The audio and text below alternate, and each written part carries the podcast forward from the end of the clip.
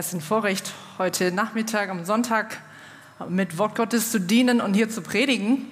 So Felix hat am Anfang schon gesagt, dass wir als Gemeinde eine äh, Sommer-Bibelkampagne haben und äh, darüber studieren, Jakobusbrief studieren. Und das habe ich auch getan in meiner Zeit während Urlaub, in den zwei Wochen.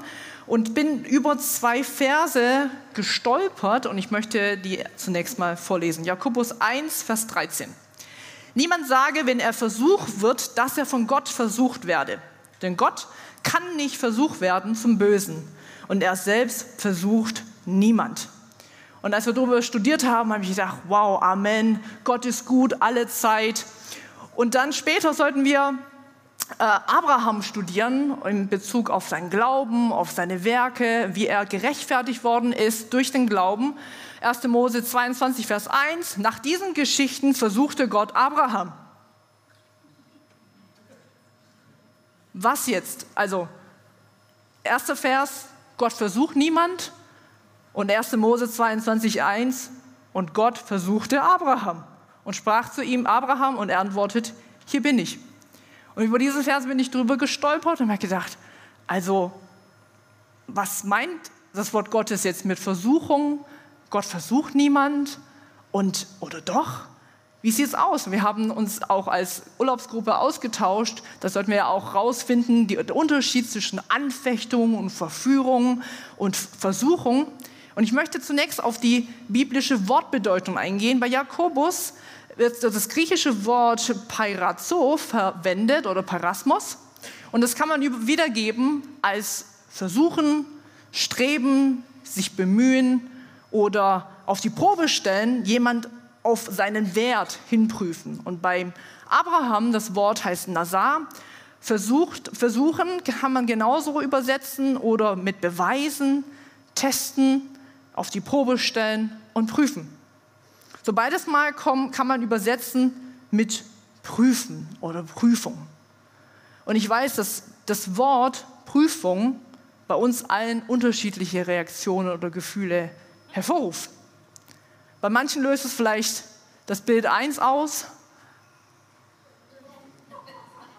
Wenn der Lehrer sagt, noch fünf Minuten, purer Stress. Ja? Wenn du hörst, Prüfung, ah, ich schreibe noch alles auf. Alles, was ich in den letzten 45 Minuten nicht gewusst habe und eigentlich aufschreiben wollte. Ah, ja? Erste Reaktion brauchst, jetzt nicht zu strecken. Also ich will jetzt nicht eure Gefühle, Gefühlsbarometer jetzt äh, kennen. Zweitens, völlige Verzweiflung. Mami, ja. Der berühmte Sketch von Mr. Bean. Er durchläuft alle Phasen von Prüfung. Er sagt, Mami, hilf mir, ja. Das ist die Szene, weil er sich falsch vorbereitet hat. Dritte Reaktion, falsche Einschätzung du denkst, du bist eigentlich gut vorbereitet. Kennt das jemand? Ja? Und hast doch irgendwie ganz schlechte Ergebnisse. Man fragt das ja immer so nach der Klassenarbeit, hey, wie liest bei dir? Ja, schon gut. Und, äh, und entweder ist das, was du erwartet hast, ähm, in Erfüllung gegangen oder du kannst völlig enttäuscht sein. Ich erinnere mich an mein Staatsexamen Geschichte, schriftliche Prüfung über amerikanische Geschichte im, Zweiten, äh, im, im Kalten Krieg. Und ich habe das so gelesen, dass man äh, äh, Lexikon natürlich äh, benutzen kann. Kam an mit meinem Englisch-Lexikon. Ich hatte nur Schulenglisch.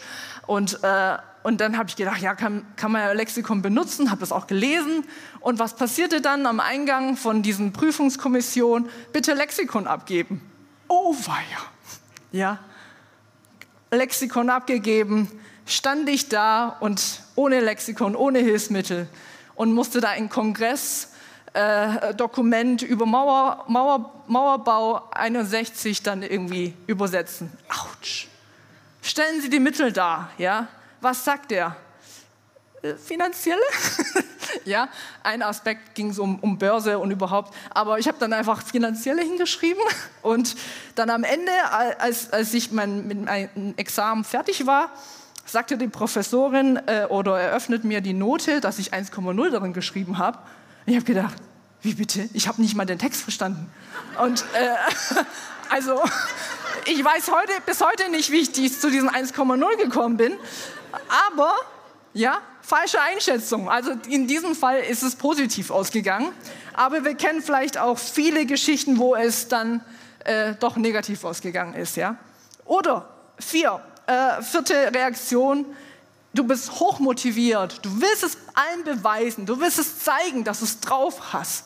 Meistens werden solche Leute als Streber bezeichnet. Aber es gibt solche Leute, die hochmotiviert sind, sagen, ich hab's drauf, ich will es zeigen, mit der Prüfung zeige ich es euch. Oder ähm, noch eine äh, oder Reaktion, das kam bei Mr. Bean auch, ähm, Betrug, abschreiben. Man will abschreiben, man will denkt, der Nachbar hat es besser drauf, äh, kann es besser. Ich frage jetzt nicht Hand hoch, wer jemals betrogen hat, das will ich nicht wissen. Ähm, und abgeschrieben hat.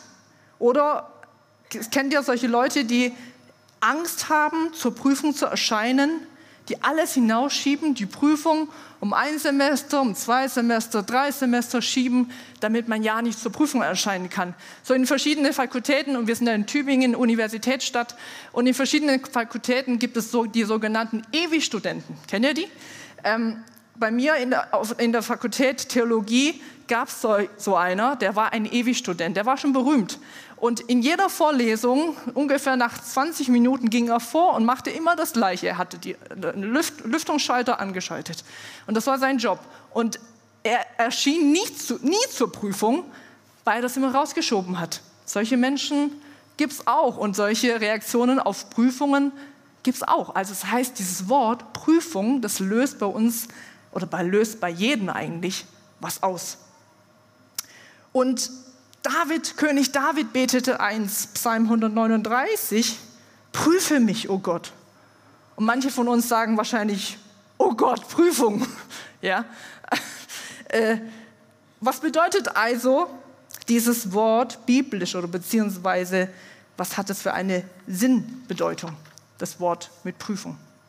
Erstens, Gott versucht oder prüft den Menschen indem er seinen Glauben und Gehorsam auf die Probe stellt. Das, was wir bei Abraham sehen, ist genau solch eine Prüfung auf sein Glauben und über sein Gehorsam. Er lässt zu, Gott lässt zu, dass der, dem er einen besonderen Auftrag gegeben hat, versucht wird. Abraham hatte eine große Verheißung, Abraham hatte eine Berufung, und eine Erwählung. Und Gott ließ es zu, dass er versucht wird und sein Glaube auf die Probe gestellt wird. Und wir sehen äh, in ein, lesen in einem Vers, 5. Mose 13, Vers 4, denn der Herr, euer Gott, versucht euch, um zu erfahren, ob ihr ihn von ganzem Herzen und von ganzer Seele lieb habt. Das war die Losung, der Losungsvers vom 22. August diesem Jahr. Und Jesus, selbst Jesus wurde in der Wüste versucht. Und gleichzeitig, Gott ist derjenige, der aus Versuchungen erlöst. Er sorgt dafür, dass wir diese Versuchung, diese Prüfung, Erprobung ertragen können. Die zweite Sinnbedeutung von diesem Wort ist, Gott versucht niemanden. Also kommen wir zu Jakobus. Was ist damit gemeint?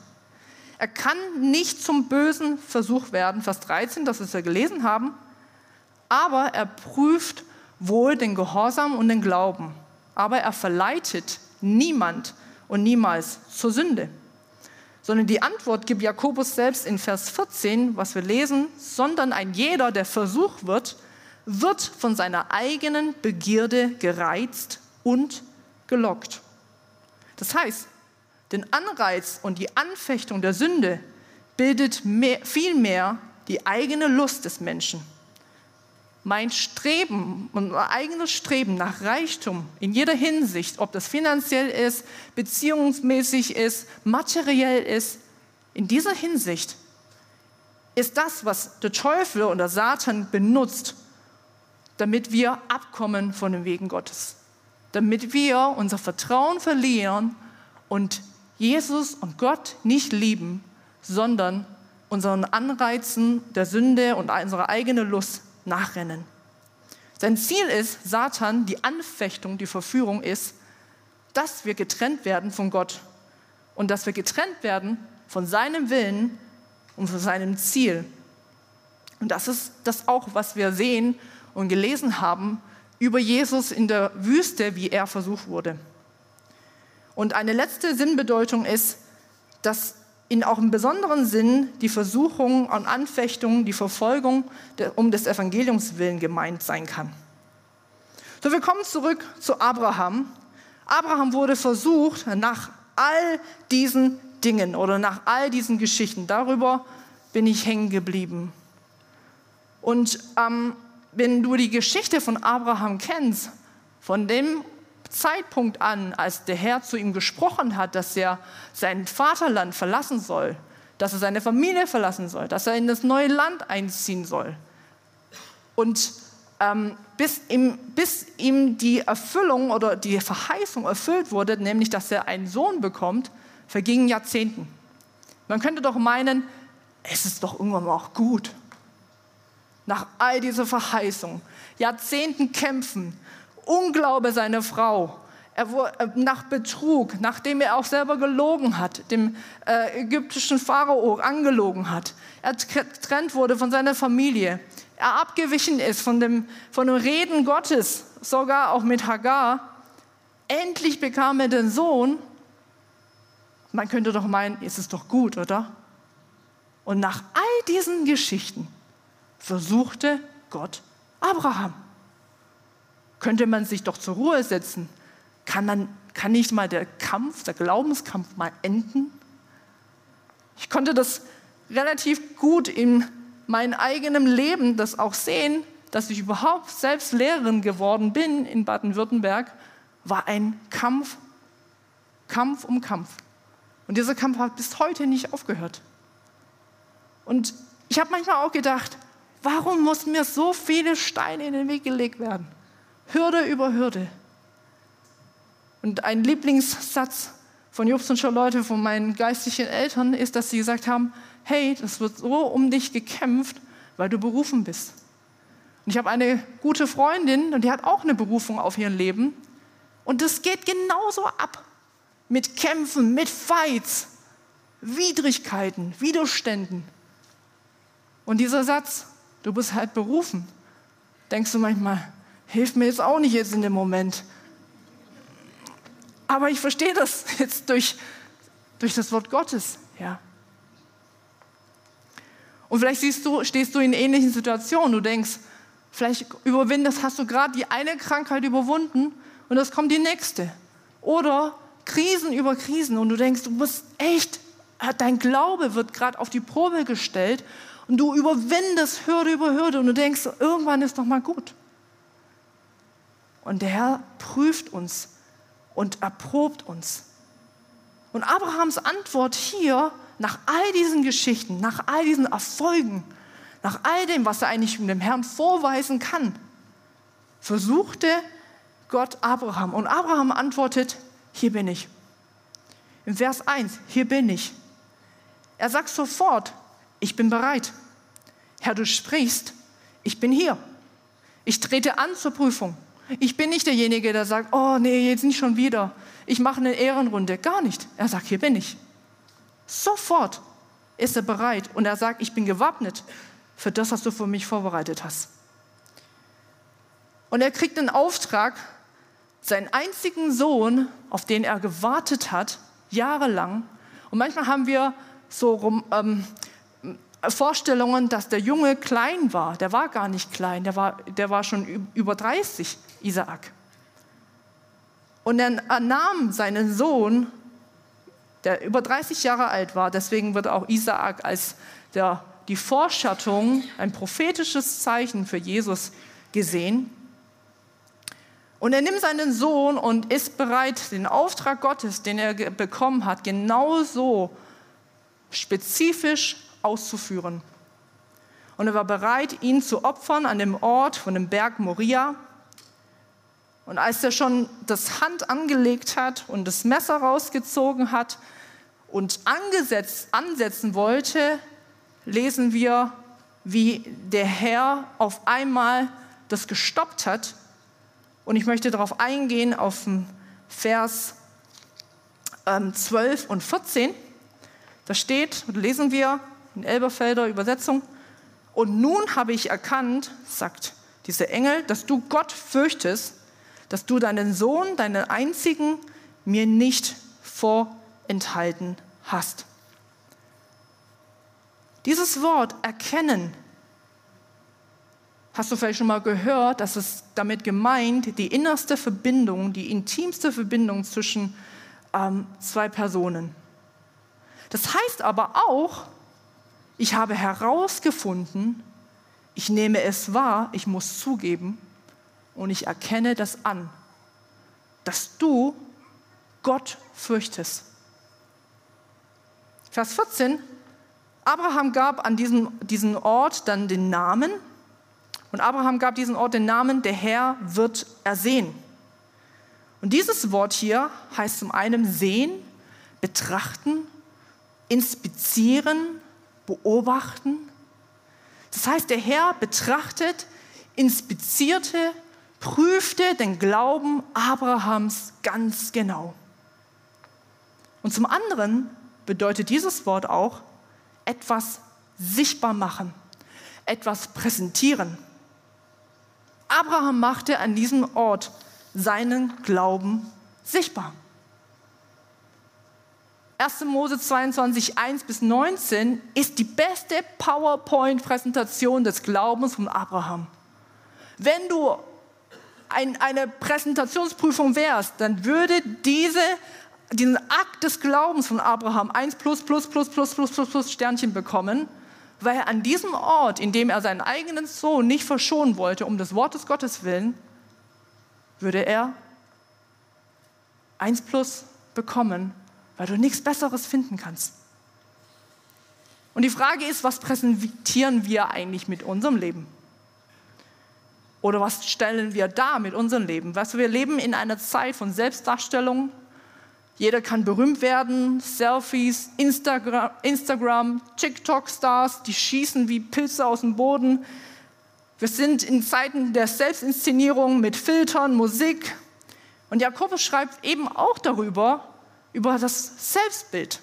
Jakobus 1, Vers 22 Vers 25, bis 25 lesen wir, Seid aber Täter des Wortes und nicht allein Hörer, die sich selbst betrügen. Denn wenn jemand ein Hörer des Wortes ist und nicht ein Täter, der gleich einem Mann, der sein natürliches Gesicht in einem Spiegel betrachtet, denn er hat sich selbst betrachtet und ist weggegangen. Und er hat sogleich vergessen, wie er beschaffen war. Wer aber in das vollkommene Gesetz der Freiheit hineingeschaut hat und dabei geblieben ist, indem er nicht ein vergesslicher Hörer, Hörer, sondern ein Täter des Werkes ist, der wird in seinem Tun glücklich sein. So wenn jemand nur ein Hörer des Wortes ist und nicht ein Täter, gebraucht Jakobus genau diesen Vergleich mit dem Spiegel. Er sagt, es ist, wenn du hineinschaust in dein natürliches Ich. Und dieses natürliche Ich, denkst du vielleicht, okay, das ist einfach direkt dein Spiegelbild, aber das Wort Gottes meint eigentlich damit unser natürliches, biologisches, biologische Abstammung, wie wir von den Vorfahren abstammen. Indem wir hineinschauen und das sehen, wofür, woher wir kommen, ganz egal aus welcher Kultur, aus welcher Familie, wir schauen hinein und sehen unsere Abstammung. Ich habe dir jetzt heute mal ein Bild mitgebracht. Das Bild 1 bitte. Das ist mein Opa. Und Bild 2, das ist mein Papa und das bin ich. Man sieht die Abstammung. So war vor allem die Augenpartie. Man hat immer mir gesagt, du siehst, als ich klein war, äh, hat man gesagt, du bist wie aus dem Kopierer, also von, mein, von meinem Vater rauskommend. Also das, das meint Jakobus. Du siehst hinein, nicht nur in das Bild, sondern auch in eine Iniquität. Wir können das Bild wegblenden. Denn wir schauen hinein und wir vergessen das, was, woher wir kommen. Und weißt du, meine natürliche Abstammung ist nicht nur einfach äh, bildlich gesprochen, sondern Ich komme aus einer Familie, die getrennt war, Linien über Linien, Generation über Generation. Wir haben alles getan, was dem Herrn ein Gräuel war. Wir waren getrennt vom Herrn. Wir haben in Zauberei gelebt, Okkultismus. Wir sind abgewichen von Gottes Wegen. Das Wort, was heute Timea vorgelesen hat mit Ehebruch, das gilt meine Familie durch und durch. Sexuelle Unreinheit, Ausschweifung, Ehebruch, all das haben wir meine Familie getan. Wir haben aufbegehrt gegen Gott. Und wenn ich nur ein Hörer des Wortes Gottes bin, dann schaue ich in den Spiegel und gehe davon weg. Er sagt, wir vergessen das, was ich gerade gesehen habe. Ihr vergesst gerade das, was, was ihr gerade ein Bild von mir und von, mein, von meiner Familie gesehen habt. Und das bedeutet auch etwas zu vernachlässigen, sich nicht mehr darum kümmern oder ungepflegt lassen. Jemand, der nur Hörer des Wortes ist, wird nicht verändert. Er bleibt in dieser natürlichen, abgefallenen Beschaffenheit. Und das ist, was Jakobus, worüber Jakobus spricht. Und er spricht eigentlich hier genau an dieser Stelle über Transformation und über Heiligung. Nämlich 25, Vers 25, er sagt, wer aber in das vollkommene Gesetz der Freiheit hineinschaut, das heißt, ich schaue nicht in den Spiegel und das Spiegelbild ist nicht mehr meine natürliche Abstammung, meine, meine Vorfahren, sondern das Wort Gottes.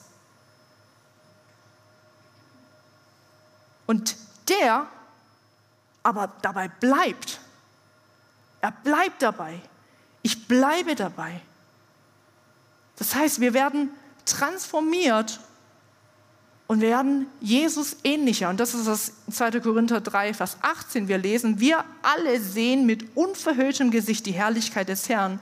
Wir sehen sie wie in einem Spiegel und indem wir das Ebenbild des Herrn anschauen, wird unser ganzes Wesen so umgestaltet, dass wir ihm immer ähnlicher werden und immer mehr Anteil an seiner Herrlichkeit bekommen. Wow, das ist eine gute Botschaft. Ich muss nicht so bleiben, wie ich bin. Ich muss nicht das Erbe, ich weiß nicht, aus welcher Familie du kommst, ich muss nicht das Erbe tragen, weitertragen, sondern ich kann verwandelt und transformiert werden, indem ich das Wort Gottes anschaue und ihn als Spiegel habe. Und das Wort heißt, dabei bleibt, jemand, der bei diesem Wort bleibt, eben nicht vergisst, eben es nicht vernachlässigt. Das Wort bleiben heißt, ich bleibe daneben, ich stehe fest an der Seite, umklammere das Wort und immer in der Nähe bleiben. So werden wir verwandelt.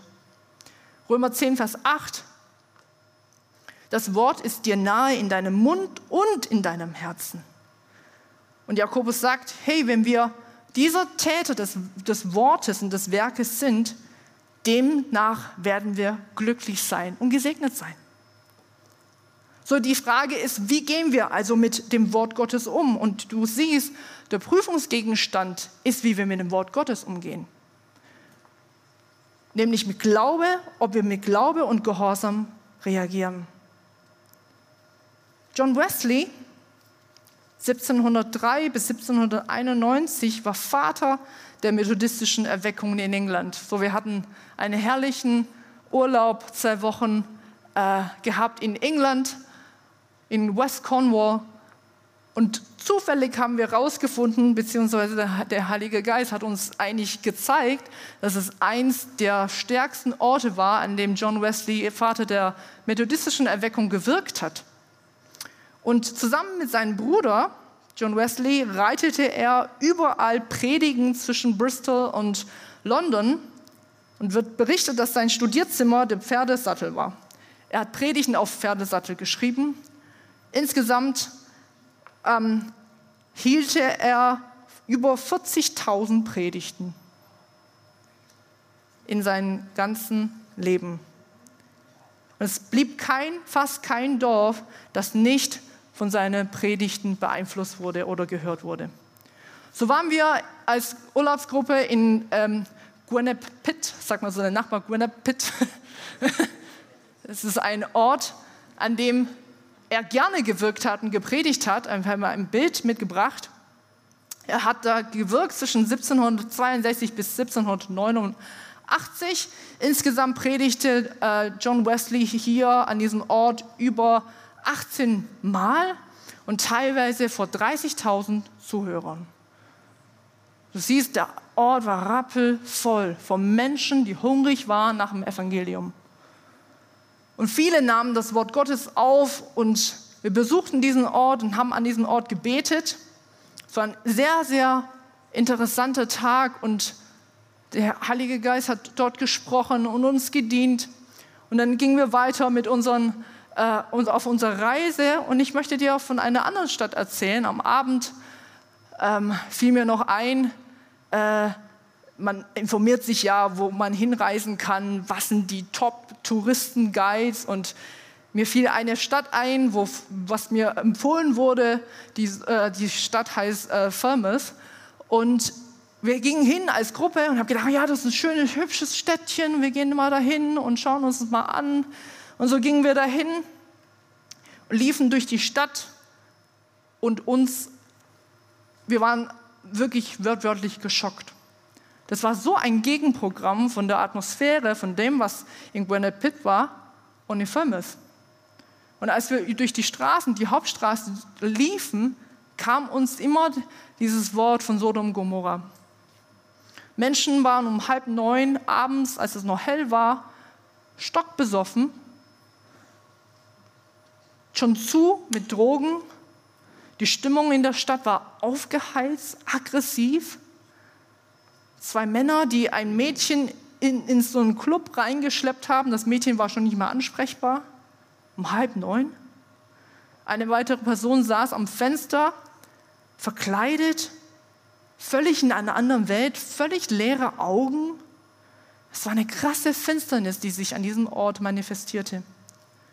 Menschen haben uns angeschaut, wir waren nicht verkleidet, wir haben ganz normal, also ausgesehen. Menschen haben uns angeschaut, als ob wir Außerirdische waren. Ich habe sowas noch nie erlebt. Wir liefen einfach ganz normal durch die Straße. Und wir sind dann irgendwann umgekehrt und wir sagen, okay, äh, ich glaube, hier, hier bis dahin, aber wir gehen nicht mehr weiter, schauen uns das schöne Städtchen nicht mehr an. Ähm, und in meinem Geist hatte ich nur dieses Wort, die Weherufe von Jesus über Korazin, die nicht, diese Städte, die nicht bereit waren zur Buße, trotz all diesen Wunder, die sie gesehen haben. Am nächsten Tag führte der Herr uns nochmal hin. Jobs hatte den Eindruck und vom Herrn, ob, wenn, als ob wir, also ob wir bereit sind, nochmal hinzugehen in dieser Stadt, um zu beten. Und fanden zufällig heraus, dass Wesley in seinem Tagebuch über diese Stadt auch geschrieben hat. 1900, äh nicht 1900, 1749. Er schrieb, als ich vor 40 Jahren hier war, wurde ich von einer riesigen Menge gefangen genommen, die wie Löwen gaffte und brüllte. Sie klopften an seine Tür und haben ihn rausgezerrt. Sie haben einen riesen Mob um ihn gemacht, um ihn anzuschreien, anzupöbeln und genau dieses Wort von Korazin lesen wir in Lukas 10, Vers 16. Sagt Jesus, wer auf euch hört, hört auf mich. Und wer euch ablehnt, lehnt mich ab. Wer aber mich ablehnt, lehnt den ab, der mich gesandt hat. Die Verwerfung des Evangeliums, die Verwerfung des Wortes Gottes in dieser Stadt von 1749 hat man 300 Jahre später immer noch gespürt. Wie gehen wir mit dem Wort Gottes um? Deine und meine Entscheidung, wie wir mit dem Wort Gottes umgehen, hat Auswirkungen auf Generationen. Und gleichzeitig, wenn man festhält am Wort Gottes, hat dann Satan keine Macht über dir. 0,0. Denn Jesus sandte genau diese 72 Jünger aus in die Städte und hat gesagt, ich sende euch, teilt das, das Wort Gottes aus, teilt das Evangelium aus und die, die euch annehmen und die werden gesegnet sein, die werden gerettet sein. Und diese Jünger kehrten zurück und haben das Wort Gottes ausgeteilt, haben das, den Auftrag genauso erfüllt. Und Jesus spricht in Lukas 10, 17 bis 18, beziehungsweise die Situation, die 72 Jünger kehrten voller Freude zurück. Herr, sagten sie, sogar die Dämonen müssen uns gehorchen, wenn wir uns auf deinen Namen berufen. Da sagte Jesus zu ihnen, ich sah den Satan wie einen Blitz von Himmel fallen. Wenn wir am Wort Gottes festhalten, wenn wir am Wort, das Wort Gottes austeilen, dann hat Satan keine Macht. Dann haben Finsternis keine Macht über dein Leben. Dann haben die Krisen keine Macht über dein Leben. Dann haben Krankheit keine Macht über dein Leben. Du triumphierst über den Satan, wenn du im Wort Gottes bleibst. Das ist die Botschaft.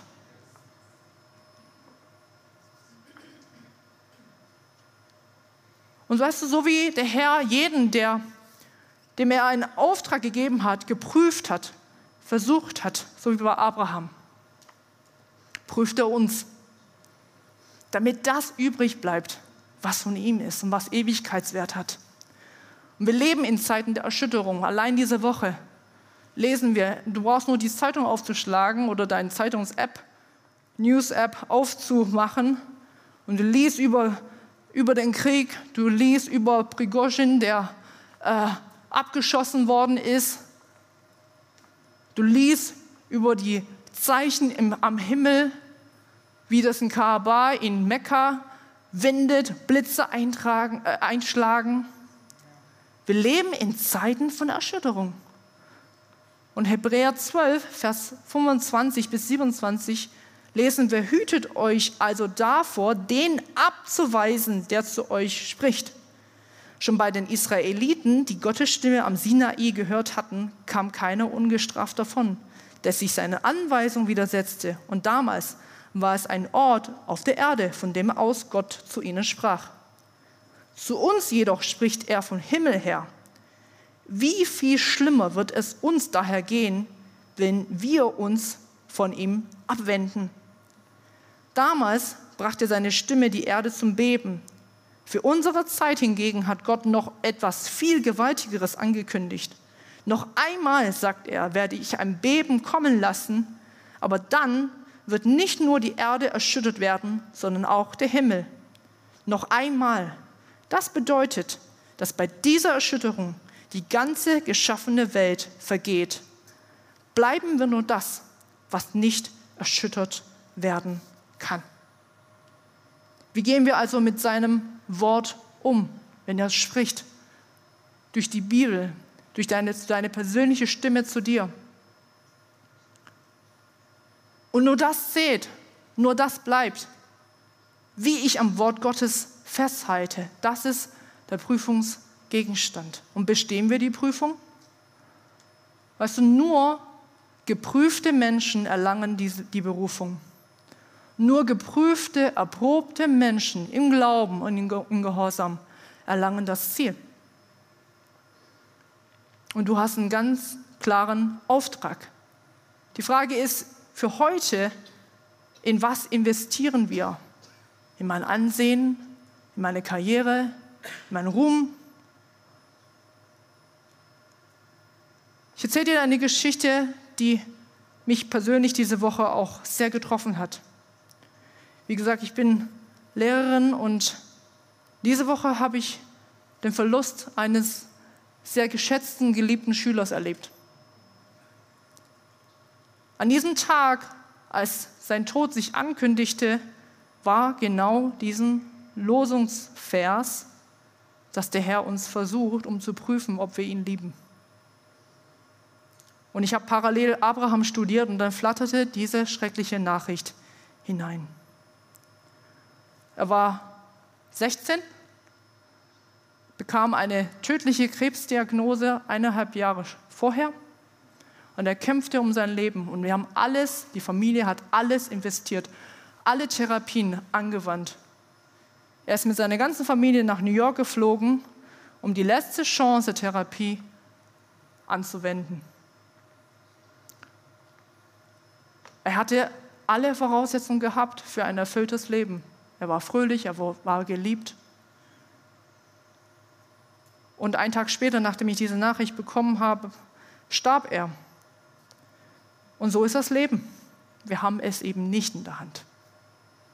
Wir haben es nicht in der Hand und umso mehr will ich investieren in das, was Ewigkeitswert hat. Und nicht das, was vergänglich ist und das, was erschütterbar ist. Die Frage, die ich heute an dich richte, ist, kannst du das so beten, so wie David im Psalm 139, Vers 23? Erforsche mich, Gott, und erkenne mein Herz, prüfe mich und erkenne, wie ich es meine. Und vielleicht hat es dich aufgerüttelt. Aber wir wollen einfach dem Herrn eine Antwort geben auf diese Prüfung. Und zu sagen, Herr, ich will, dass du mich erprobst, versuchst und prüfst auf Herz und Niere. Amen.